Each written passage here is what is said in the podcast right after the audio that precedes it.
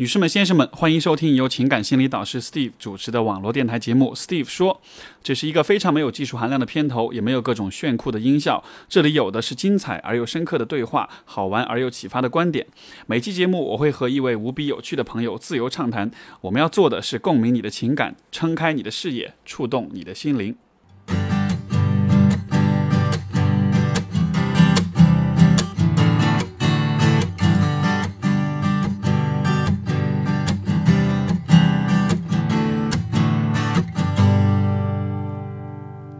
各位朋友，大家好，欢迎收听 Steve 说的第五期。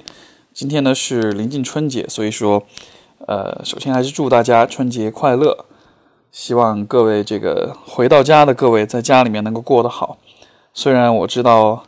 春节这么一个时间里面，可能大家回到家里面都会发生各种各样的有趣或者无语的事情，对吧？呃，我相信我，我我很我非常知道那是什么样的感觉。每一年我回家。过春节也总是会遇到这样那样的事情，呃，需要你让你知道，就是你不是一个人，我们都在跟你一块儿承受着很多东西。呃，这期节目呢，本来是我和另外一个朋友一起录，但是他临时有事情来不了，所以说，呃，这次就是我一个人来。另外就是因为是在家里面录的，我的这个录音的设备没有带回来，所以说可能效果上面会打点折扣。不过大家能听清我说话就行。那么。春节，然后昨天刚刚，我也是昨天刚刚回到成都，和父母在一块儿待了一天一夜左右的时间。然后我觉得有一个特别有趣的现象，就是不知道大家有没有这样的体会啊？就是说，当你作为一个成年人，当你长大了之后，然后因为比如说像我我自己，我在外面，我还我自己在外面生活了十多年了吧，然后可能很多想法、很多观念。看待问题的一些视角，可能就和当时在小时候不一样了吧？成熟长大了，然后当你再回到你的家庭里面的时候，当你在看到这边的很多人和事情，当你在看到父母的这个相处方式或者这样一些事情的时候，就会发现，哎，有一些已经听得司空见惯、一些非常熟悉的一些语言或者一些一些东西，好像就是说现在带着一种新的视角去理解。又解读到一些新的东西一样的，然后，呃，可能对于我来说，这就是为什么每一次回家其实都是一件特别重要的事情，因为回家也是在检验自己这一年到底有没有些什么样的一些变化，有有怎样的一些新的一些思考。然后，呃，说起春节，我也觉得这是一个特别有意思的节日吧，因为一年当中就只有这么一个节日是是我们必须得回家，我们就或者说传统上来要求我们是。尽可能的要应该回家和家人一块去过的，对吧？那么大家也知道，春节回家就意味着可能要面对父母、面对亲戚的各种各样的审问啦，有没有这个结婚啦，小孩子什么时候生啊，有没有谈恋爱啦，各种各样的很八卦的问题，然后大家也会很烦这样的对话。我觉得，当然这都是老生常谈了，我每年都在抱怨。然后，但是那些问你的人，那些八卦你的人，其实每年他也会问，呃。关于这点，说实话，我也没有什么特别好的建议，只是觉得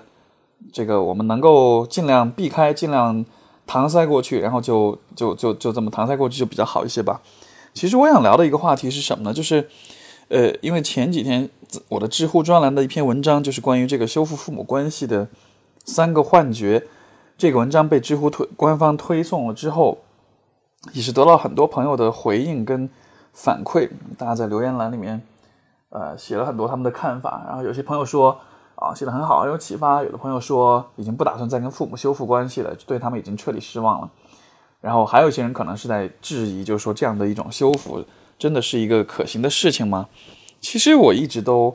呃，我在微博上也说过好几次，就是这样的一个观点，就是说，其实你们并不需要把我写的东西作为是一个这到底是不是真理这样的一个角度来检验，因为其实。我也好，任何人也好，我们写的东西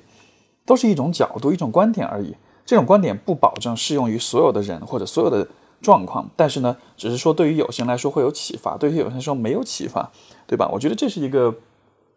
就是真的是完全是见仁见智的事情。然后由此，其实我就想到了，联系到我们这两天可能各位听众普遍都在面临的一个状况，就是我们得回家，回了家我们得听到父母的各种询问、各种教导，他们对我们的各种。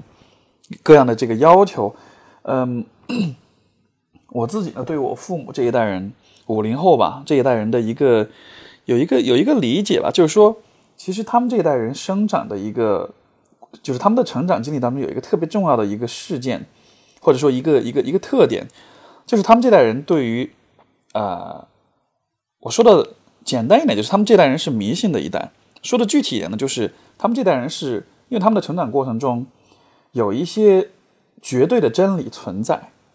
所以说，他们对于这些真理是至少在某些时候是很执着、是很迷信的。呃，这个如果大家了解历史，当然历具体的历史的问题，我就不在这里说的太多了，因为可能会有点不和谐哈。但就说，其实如果你去观察你的父母，你会发现，就是父母这一代人，他们对于某一些事情是非常执着、非常偏执的。他们会认为你一定要这个样子去做才行，不然的话就会不好。我想这就是为什么。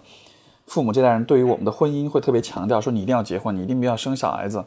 然后你一定要这样那样，就他们会有很多很多的条条框框，会有很多很多的一定。那呃，我想表达的意思就是说，其实这一代人他会之所以会这个样子，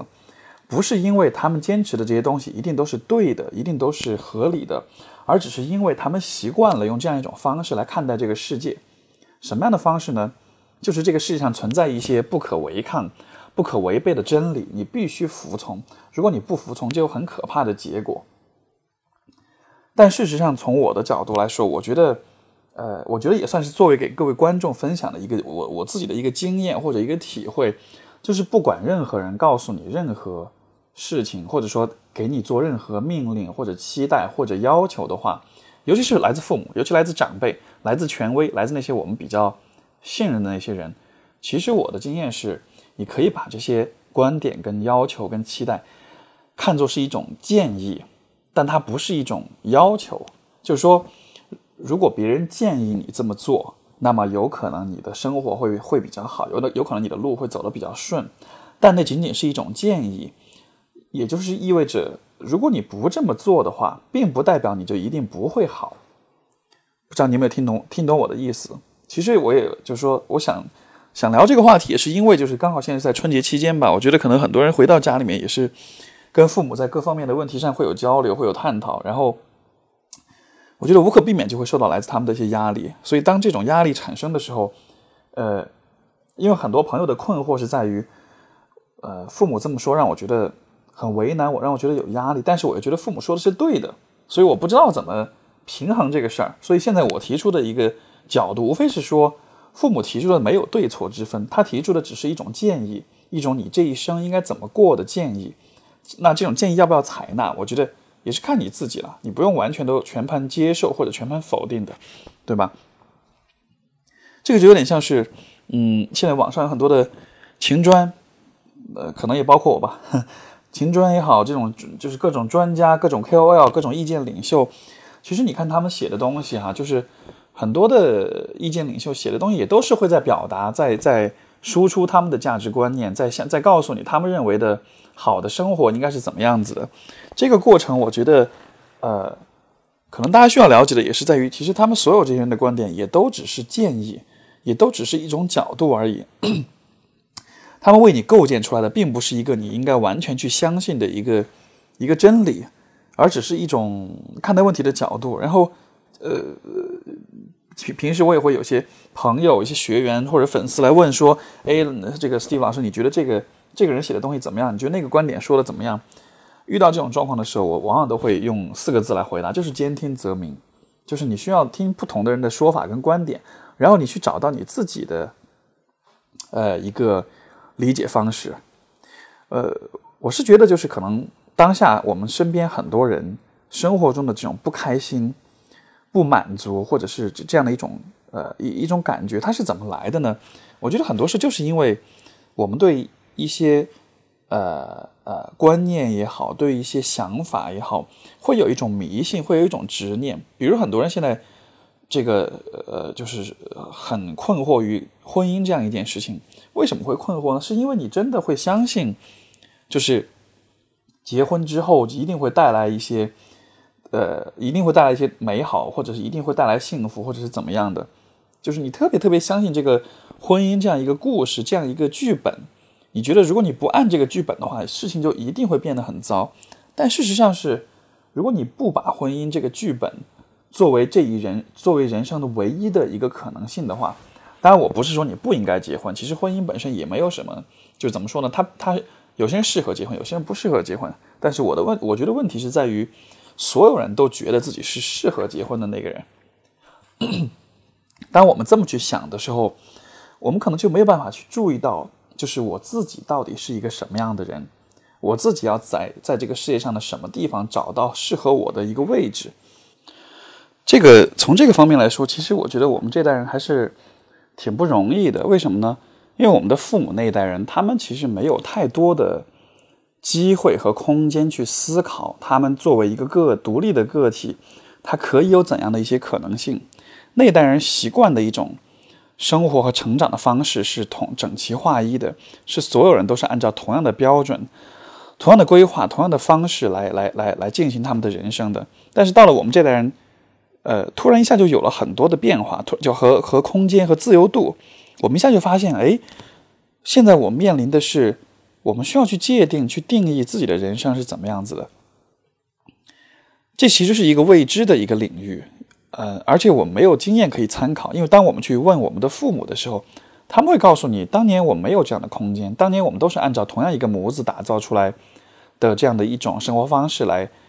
规划自己的人生的，对吧？所以，所以，所以就是说，啊，我能理解很多朋友现在在自己的生活当中会有这样的焦虑，就是不知道未来应该怎样走，这个路应该怎么样，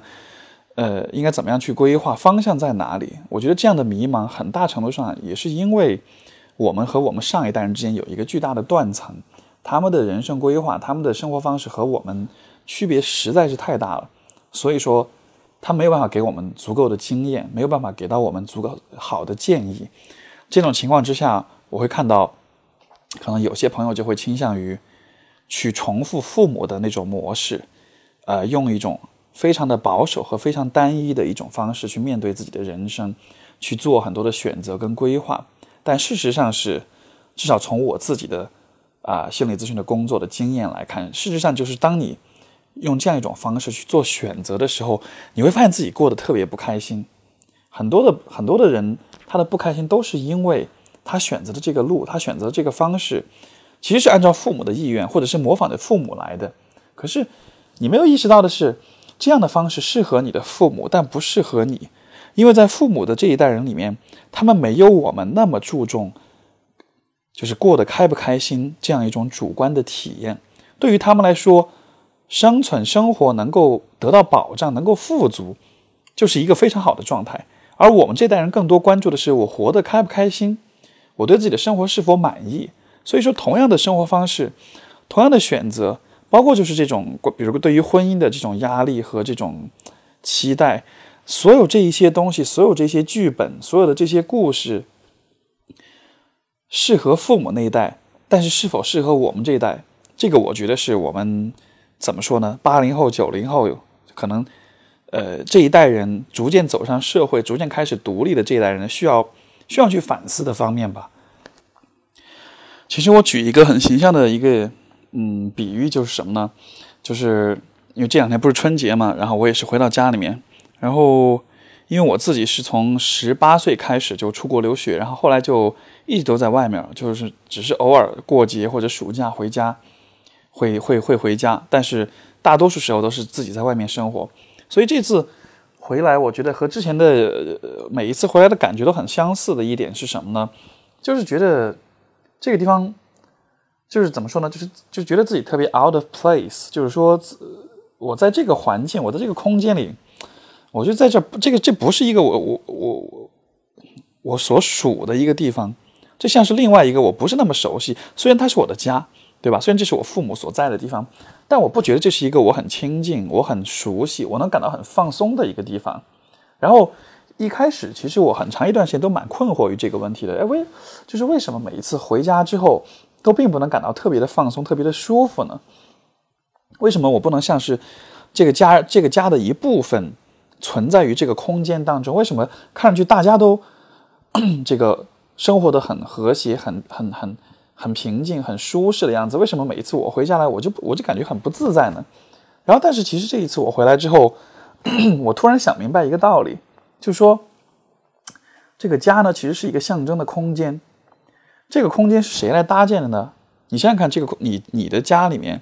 你的家庭的这个空间是谁来搭建的？它其实是由你的父母来搭建的，对吧？所以说，如果你会感到不自在、感到不适应，我觉得是非常正常的，因为这个空间不是你自己搭建的，是你的父母来搭建的。他们搭建的时候是为是考虑到他们自己在这个空间里怎么样舒服，他们在这个空间里生活怎么样能够满足、能够满意，他们就是怎样搭建的，对吧？而对于你来说，因为你并没有参与到这个生活的空间，就真的是从物理上来说，房子的设计、装修，对吧？你可能很对于很多孩子来说，从小这个他他都不会参与到这些事情当中。包括从一个这个家里面的所有的家具的布置、装饰，包括在里面所有所做的事情、生活方式的一切的一切，所有这一切其实都是你的父母按照他们的理解、他们的想法搭建起来的，和你的选择喜好几乎没有太大的关系。所以，这样的情况下，当你回到家里面的时候，你就必然会感到无所适从，必然会感到不那么适应、不那么自在，对吧？所以说。嗯，我觉得或许因为中国人还是很讲究，就是说好像就说家是一个归属，家是一个一个一个港湾这样的一个东西。这个说法我觉得呃大方向是对的，但是它有一个很重要的问题，就是这个家到底是谁的家？是因为中国人的文化里面讲的是大家庭，讲的是这种你和父母之间的，他很强调就是我们和父母之间的关系。所以他当他说到家的时候，他往往说的是父母的家，而不是你的家，对吧？如果你现在是个未成年，你是个小孩子，那我觉得你可以把父母的家说成是你的家，没有问题。但是问题在于，我们的很多人，这个在听节目的 各位观众朋友们，其实你们都是成年人了，对吧？那么成年人，就是你在你父母的家里面，你是一个成年人的身份存在的时候，其实你你就怎么说呢？虽然法律意义上来说你还是他们的孩子，但是从心理上、从情感上。你其实应你这已经不是你的家了，因为一个成年人需要在家里面能够满，就是一个成年人的家是需要满足他自己的所有的生理的、心理的各方面的需要的，对吧？但是你如果是个成年人的话，那么你就应该按照自己的需要，按照自己的想法去搭建一个你自己的家出来，并且在那个家里面找到能够满足你自己的一切，而不是在你的父母的家里面。去期待他们能够满足你的一些什么样的东西，因为这样不公平，对不对？因为这样的话，他们就没办法满足。就说这个和这个环境，所有这些都是他们搭建起来的。像我自己回到我的家里面，我就会觉得，比如说，因为我们家的房子是我父亲装修规划的，然后跟我的审美就完全不一样。所以说呢，我每次回来我都觉得啊，天哪，又看到这样一个环境，就挺闹心的。觉得如果是我，我会怎么来设计？如果是我，我肯定不会用这样的颜色，我肯定不会用这样的家具啊什么的。但是，所以就很就会很不满。但是呢，后来我就慢慢意识到，哎，这又不是我的房子，我干嘛要去挑剔别人是怎么样设计的，对吧？如果是我的话，我有自己的想法，那我就自己想办法在自己所住的地方 去做出、去实现这样的一些想法就行了。我干嘛要去要求父母在他们的家里面，我呃，就是来满足我的这样的一些审美的需要，或者是类似的一些需要。所以从这个角度出发，我觉得，嗯，可能我们能够就能够在怎么说呢？作为一个成年人，我们就能更好的去平衡跟父母之间的关系。就是即使春节回到家里面和他们相处，虽然名义上、虽然情感上是我们依然是他们的孩子，但是从生活、从人生的角度来说，你需要知道，就是他们的。因为刚才我所说的这个家，当然是指这个物理空间的这个这个这个房子，对吧？但是它同时也是一个象征性的一个空间，就是我们的人生，我们的生活方式其实也是这样子的。我们不应该再去重复他们的方式，再去完全的按照、完全的复制他们的啊以前的这种思思考和判断的这种过程，因为毕竟那是他们为他们自己搭建起一个家的方式。但是如果让你按照你父母的审美跟品味来装修你自己的房子，你肯定是不乐意的，对吧？所以同样的道理，如果非要按照你父母的方式来规划和决策你自己的人生，那同样也是一个不合理的事情，对吧？所以说，如果各位在这个春节回到家之后，父母在某些方面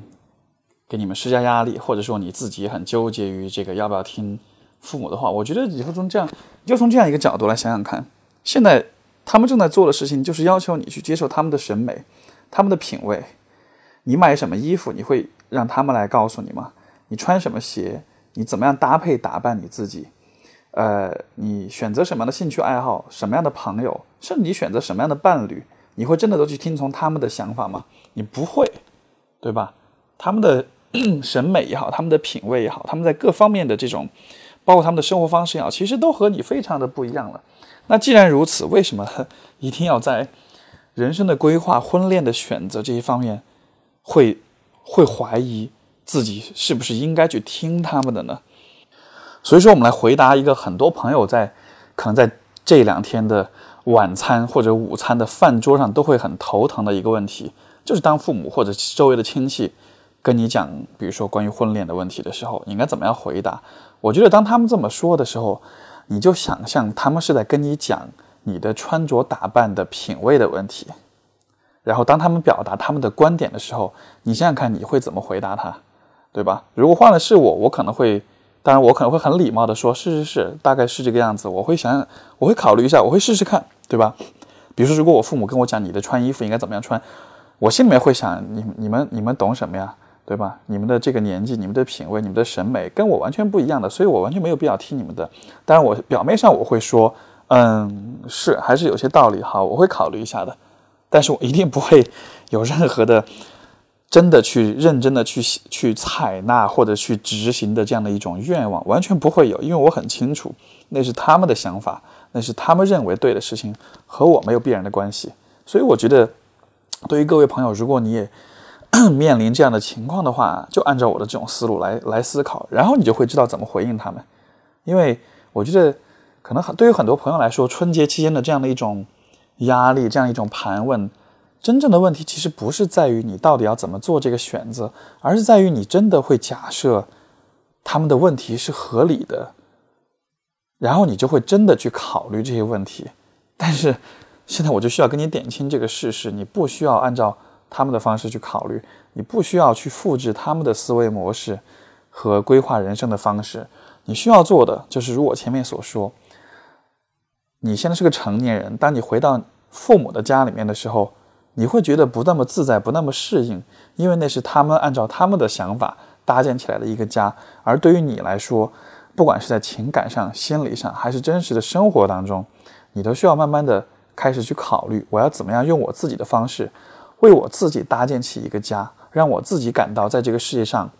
有一个位置，有一个地方是我真正能感觉到是 at home，是是在家，是叫我们说宾至如归的，或者说是你能够感到心灵的。满足跟平静的，对吧？当有一天我们自己有了这样一个空间的时候，可能那个时候你可能就不会那么在意。当你回到父母的家里面的时候，会感到不自在，感到不舒服了。所以，像比如说这一次我回到成都的家里面，我就会觉得这个地方我更像是一个客人，我更像是一个一个过客。呃，我不期望很长时间的住在这里，我只是在这里待几天而已。而且待了几天之后。我还是会迫不及待的回到上海，回到我自己所住的地方，回到我自己的生活跟工作当中，回到我自己的朋友当朋友圈当中去。然后，因为我知道那个才是我让我最舒服、最适应的地方。我不需要呃幻想或者是想象，我应该在这个现在的这个家里面会感到多么的有归属感，或者多么的呃，因为这这里并不属于我，属于我的地方是我自己去创造出来的，好吧？所以说，呃，我觉得讲所有这一切的目的，还是在于，呃，猜想到各位朋友在春节期间回家了之后，可能会，呃，遇到一些不开心的事情啊，或者怎样的。反正我基于我自己的经验，每一次回家吧，回家过年或者是在家里面多待几天，总是会跟父母之间有点矛盾、有点摩擦什么的，那个心理上可能也不会那么的舒服。那跟大家分享我的这样一种角度，可能你能从。一个不同的方向去看待你跟他们的关系，心里面也会，呃，我的期望是，或者是我的一种呃期待是，可能你能放下一些东西，你能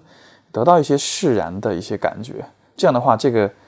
春节假期可能也过得舒服一些，对吧？这其实就是我特别想要呃为大家所做的一件事情。好了，那么这个我们今天的节目就先到这里，呃，感谢各位收听。然后最后还是希望大家在未来几天的这个春节假期当中能够，嗯，我就不给你们压力，说祝你们过得开心愉快了，对吧？你有权利过得不开心或者不愉快。我觉得至少，嗯，每一次和父母相处，每一次回家的时候的这种体验，都可以成为我们这个自己的成熟成长的一个衡量它的一个标尺。嗯，在这个过程中，就是就是我很我其实很鼓励各位，就是在回家的时候多多的观察，多多的思考关于自己的问很多问题，因为这是一个特别有趣的环境，在这个环境当中，你有很多，嗯，你曾经以为不重要或者或者以为已经克服的一些问题，它会重新呈现出来，对吧？我觉得这是一个，就把它看作是一个很好的一个学习的机会，反思的机会。所以说我可能希望祝愿大家的是。能够在这个这几天的时间里面，能有很多的收获，有很多的发现，有很多的反思和成长，因为这才是我觉得我们这一辈子活着可能最能够带来满足感，最能够让我们感到呃满意和幸福的一件事情。好今天的节目就到这里各位春节快乐再见。